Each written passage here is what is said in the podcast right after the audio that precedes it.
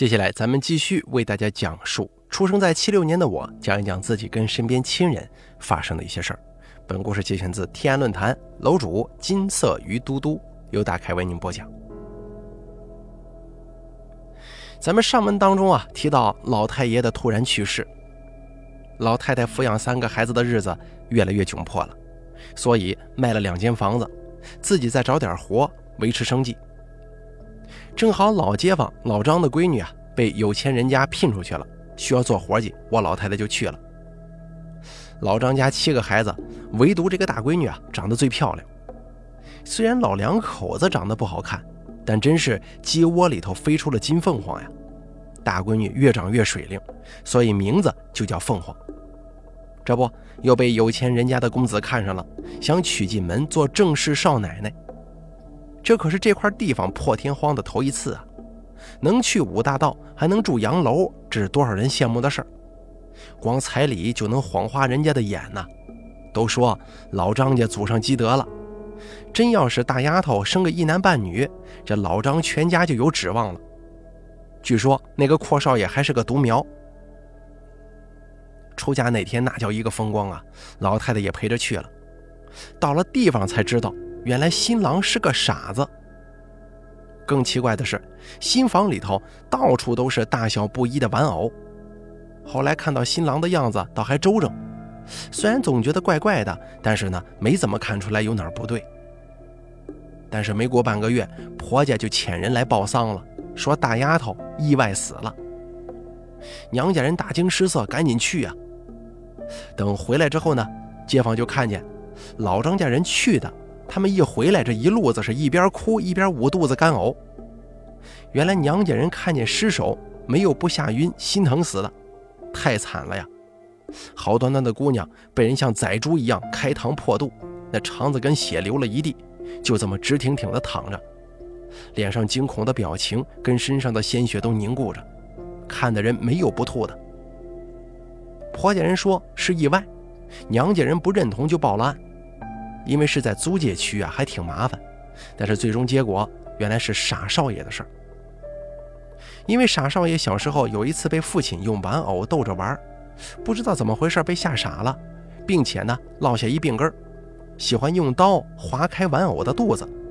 从那以后呢，每隔一段时间，家里人就给他买各式各样的玩偶，他拿刀子挨个刨，把里面的填充物拿出来到处扬。可谁都没想到，他怎么会对一个鲜花一样的大丫头也这样呢？因为身边的仆人也说，少爷没伤害过周围的人跟父母。到最后，只能婆家人厚葬大丫头，并且拿出一大笔钱给凤凰的娘家人做赔偿。在那个时代，穷人又能怎么样呢？不过后来有一场莫名其妙的大火，把傻少爷三口都烧死了。奇怪的是，仆人们倒是安然无恙。听幸存者说啊，其实这个傻少爷呢，是夫人和他的表哥婚前私通怀上的孩子。只不过老爷做生意得靠夫人娘家呀，一直就忍气吞声。后来喜欢家里的一个女仆，让夫人知道之后啊，给卖到远地的窑子里去了。所以当看见大丫头的时候，老爷就起了心思。想让大丫头怀一个自己的骨肉传宗接代，仆人们看得出来都心照不宣，但是谁也没想到会是这个结果。究竟是怎么回事？估计只有当事人心里最清楚。所幸的是，一场大火都烧得干干净净了。不过最后清理火灾现场的时候，发现烧坏的客厅大中厨原来有个暗格。暗格里边竟然有一个早已经被开膛破肚，还怀着四个月大小未临盆的婴儿的风干女尸，表情跟一只手的姿势跟少奶奶那天一样，唯一的区别就是干尸的另一只手在护着肚子。眼尖的老人都吓得捂住了嘴，原来呀，她就是那个所谓被卖到窑子里的丫鬟，穿的还是那天走的衣裳啊。再给大家说下一个故事。在我家院子没建立起来之前啊，后面那条封死的小道旁边有几座小平房，正好呢有家闲置了一间空房，找来一对租客，一对年轻小夫妻，看着呢特有气质，有着浓浓的书卷气，跟周围的环境格格不入。因此，他们一来就吸引了所有人的目光，尤其是女人们，最好八卦呀，都想跟这一对凑凑近乎。后来一打听，原来女的是从苏州来，男的是河北省邯郸人，女的是大户人家的小姐，男的是求学的学生，二人一见倾心，但女方家里反对呀，又早就定了亲，所以私奔结为夫妻。因为人家浪漫自由啊。富人们都非常羡慕，非常感叹，说：“哎呦，你们俩的爱情故事比戏文故事还好啊！”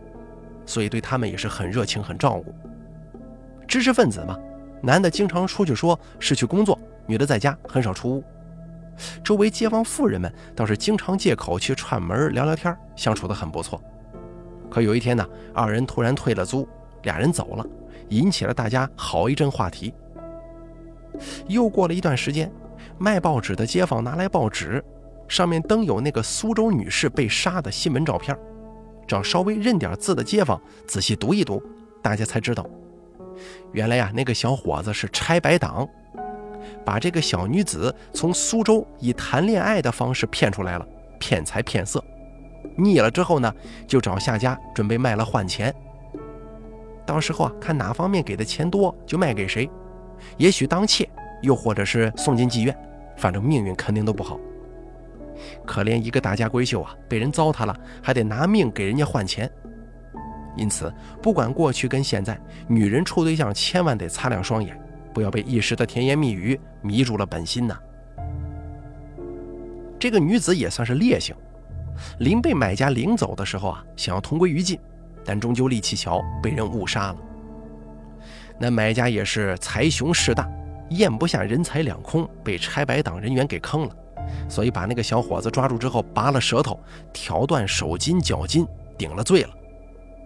就算是大鱼吃小鱼，也算因果循环了。大家都感叹不已呀！看似那么般配的一对，谁能想到是这个结局呢？但是穷人嘛，填饱肚子事情最大，没多久这个事儿就渐渐淡忘了。但是从那以后，那个房间总闹鬼。没有租户还罢了，只要有人租，租户晚上睡觉不管关不关灯，只要过了晚上十二点，不管门还是窗，总贴着一个浮肿惨白、涂着鲜红嘴唇、总是鬼笑的、留着学生头的女人脸。这可是把人能吓死呀，吓走了好几波租客。再发展到后来，周围这几家轮着赶上大白脸，真是把人吓得鸡飞狗跳。可是过去穷人家有个窝就不易了，轻易拉家带口搬不了家，所以大家找这块最有资历和威望的鲁大爷拿个主意。后来呢，请了懂这方面的师傅来驱邪，不过没压住，闹腾的更厉害了，有时候直接显出全身来，进屋吓唬人。所以大家伙凑钱又请庙里的和尚跟观里的道士。别说啊，过去就是能人多，不知道怎么算的。最后啊，从后来封死的那条道里取出了一个用红布裹着的描花金属小盒子。打开一看，原来啊，除了盒子外，还有一叠信。瞧瞧这里头的内容啊，就是那对小夫妻的情书，跟这个盒子里面物件的来历。盒子里面的小瓷坛是他们头一个孩子的骨灰，因为珠胎暗结，才促使这个女孩决心私奔。但是啊，在男子劝说之下，说这样出门不太方便啊，会被女方家里人抓住的，他们会永远分开，等等等等，假惺惺的情话迷魂，女孩就把这个肚子里的四个月大的婴孩流产了。由于实在不忍心把孩子的尸体抛在野外，在焚烧过后呢，就装在自己曾经的梳妆盒里头了。走到哪里，哎，这个盒子呢，就跟他们的情书一块放在这个房子的周围。也是冥冥中想向孩子解释啊，他也是无奈的吧。既然知道出处了，估计女鬼肯定是眷恋着这个，因为她是横死的，又找不到她的尸身，没办法母亲孩子合葬，所以啊，先超度又做法事，最后妥善处理了。师傅临走的时候嘱咐周围住的人们，这块地呀必须封死，阴气太重，以后不要盖房子，也别种树。他把这块量了个尺寸后，做了一个头尾标，都用小塔跟雷击桃木镇住了，别让小孩子没事到这玩啊！因为怕孩子呢要刨坑啊、撬地呀、翻泥沙，把这个小塔给起出来，这样的话这块地就会出事我小时候呢，长辈就嘱咐我，去哪里玩都行，不准去那个小死胡同玩，要是知道了，不给你看电视。那个地方直到我结婚都没去过。说也怪啊，我记事儿的时候记得居委会也种过树、种过花，可是头天种下，第二天就死，哎，谁也不知道怎么回事。以后啊，连种都干脆不种了。就前一段我重回童年生活的地方看了看，已经成了一大片绿地，可看位置啊，唯独早先那个封死的过道式小胡同还是寸草不生，寸树不种，被垒成一条鹅卵石羊肠小道。不过不知道改造的时候有没有人见过那两个小塔呢？咱们接着讲下一段啊。后来呢，大院慢慢就建起来了，解放后叫公房。我们家那儿，两间还做保留。我大姑奶奶就是我爷爷的姐姐啊，为了顾娘家，就招了女婿，也没离开大院，有间房。我二姑奶跟我老姑奶，都是我爷爷的妹妹啊，就都嫁出去了。后来陆续搬来了新邻居们，有曾经当过太监的梁太爷，也有曾经妓女从良的吴奶奶当几家，还有一家是专门做鞋的李太爷，他做的鞋子呀，连梁爷爷都赞不绝口，说不比宫里的差。李太爷有个徒弟，他们有个小铺面在临街，一般都很晚回来休息，平常很早出门在铺里做活。我小时候还去他铺子里玩过呢。记得好多纯木的鞋模，油光锃亮，套着各式各样的布鞋、皮鞋、棉鞋等。我老太太三寸金莲鞋就在这定做，还有好玩的小工具，这是我小时候啊喜欢去的地方之一。我也喜欢跟梁老太爷在一起待着，有时候啊，我甚至以为她是女的，因为她的声音呢尖尖细细的，皮肤也是滑滑溜溜的。她特别喜欢小朋友，也特别有耐心哄我们，总给我们讲我们听不懂的宫廷故事，也不知道是真的还是假的，反正我们也听不懂。他有个外甥总从静海来看他，每逢这个时候他都特别高兴。我有时候就好奇问梁太爷：“你咋没胡子呢？做鞋的李太爷胡子就老长了，你咋没有呢？”每次说这个啊，梁太爷就沉默，总是轻轻拍着我的脑袋说：“都是命啊。”你不明白的。后来碰了几次灰之后呢，就不问了。李太爷在铺里有一回突然摔倒了，就再也没起来。等我再去铺子玩的时候呢，就看见他全身盖着白布，躺在一个板上，下头铺着一层黄布。听大人们说，那叫铺金盖银。他死了。再过一段时间，他徒弟就跟他外甥一起走了，把铺子盘出去了。听我老太太跟我大姑奶说，原来李太爷死的那天晚上啊，诈尸了，因为一个黑猫半夜窜到他身上去了，所以一下子换过气来了，就突然坐起来蹦下床开始扑人，把守灵的那帮人吓得是鬼哭狼嚎，玩命的跑啊。有一个街坊醉鬼回家，看见有个人迎面向他扑来，他也没仔细看，无知者无畏嘛，就顺手抄起墙边的扁担照那个人扫下去了，连打了好几下才完事儿，回家睡着了。等白天磕灰的一看，差点没吓死啊！李太爷穿着黑色寿衣，那个手呢还保持着五爪抓人的姿势，浑浊发青，眼睛凸着，紫黑的嘴张着，青灰色的脸仰着，这僵硬的姿势啊，直挺挺的躺在地上，情景要多吓人有多吓人。这磕灰的工人就赶紧喊人。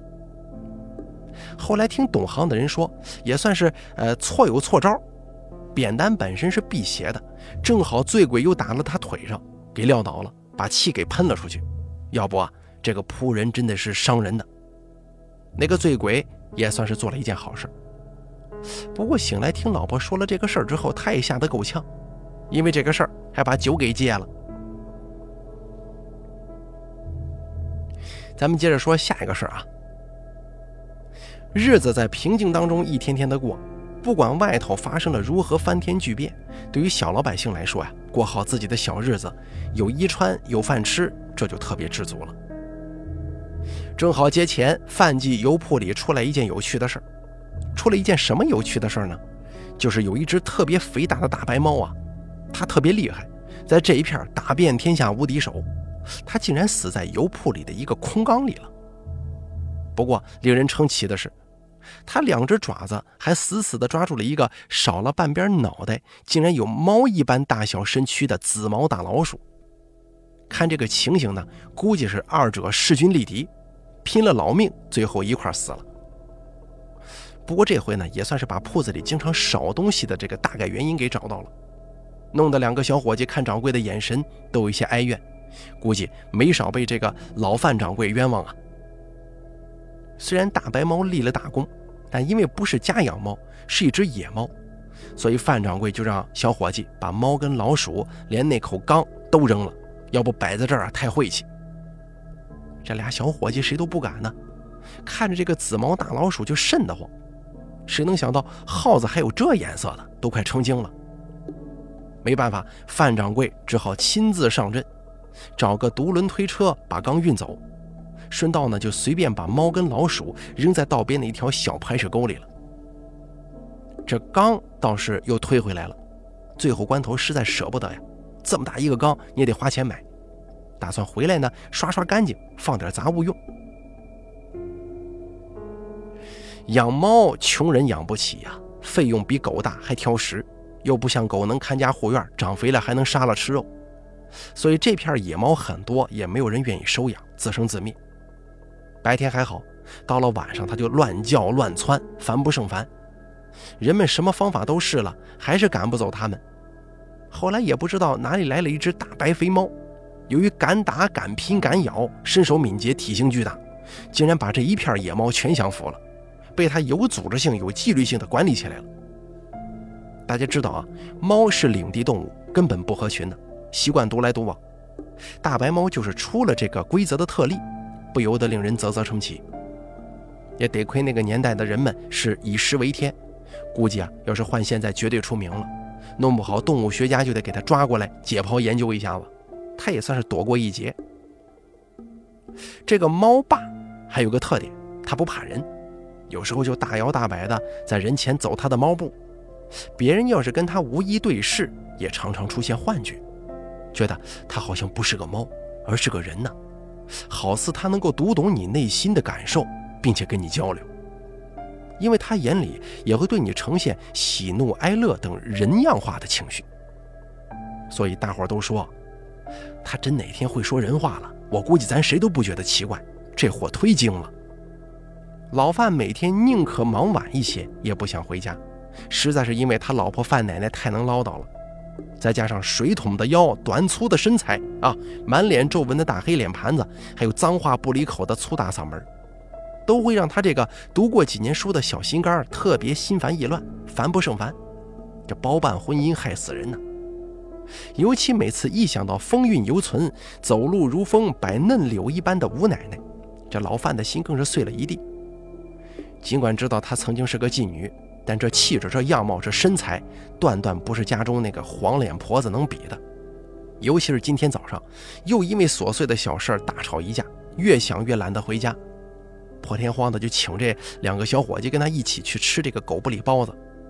耳根子一清净，再加上周围的热闹的氛围，老范可是吃喝了不少啊！尤其是喝酒，喝的是浑身爽快，那脚都踩棉花团了，实在是痛快。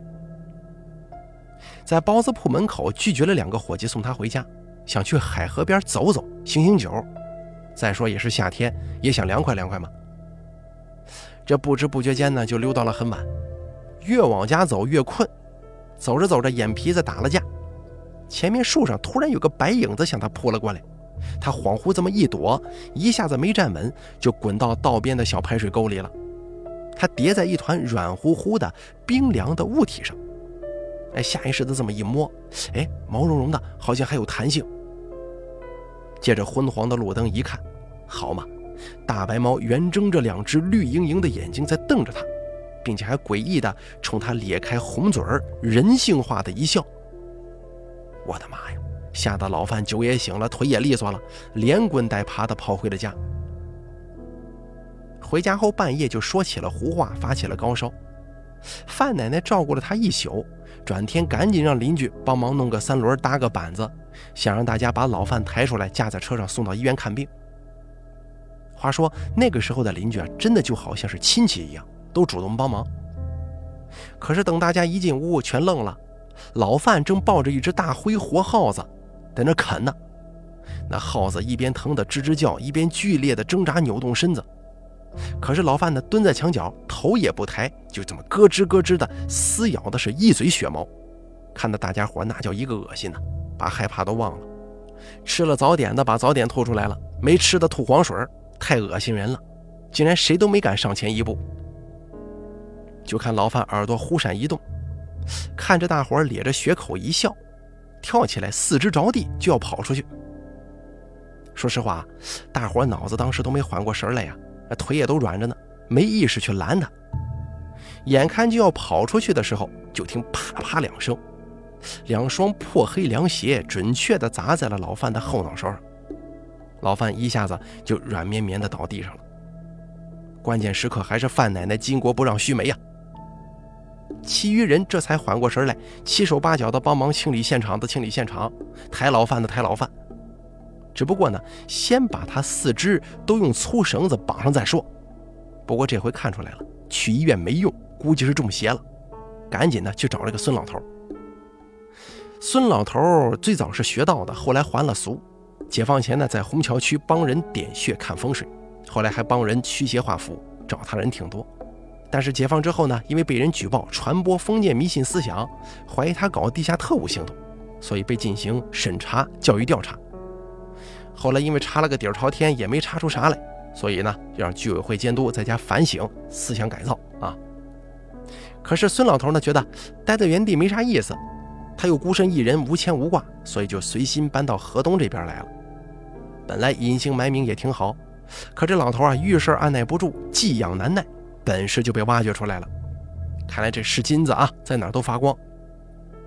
以后街坊只要有奇奇怪怪的事儿。一准儿，第一个想到的就是他，很大程度上弥补了我们这一片这种人才的不足。因为解放后，和尚道士还俗的不少啊，这样的人才，如果不是主动上门，你真不好找。所以老孙头在我们这儿住，跟在这个红桥区原先那儿住不可同日而语。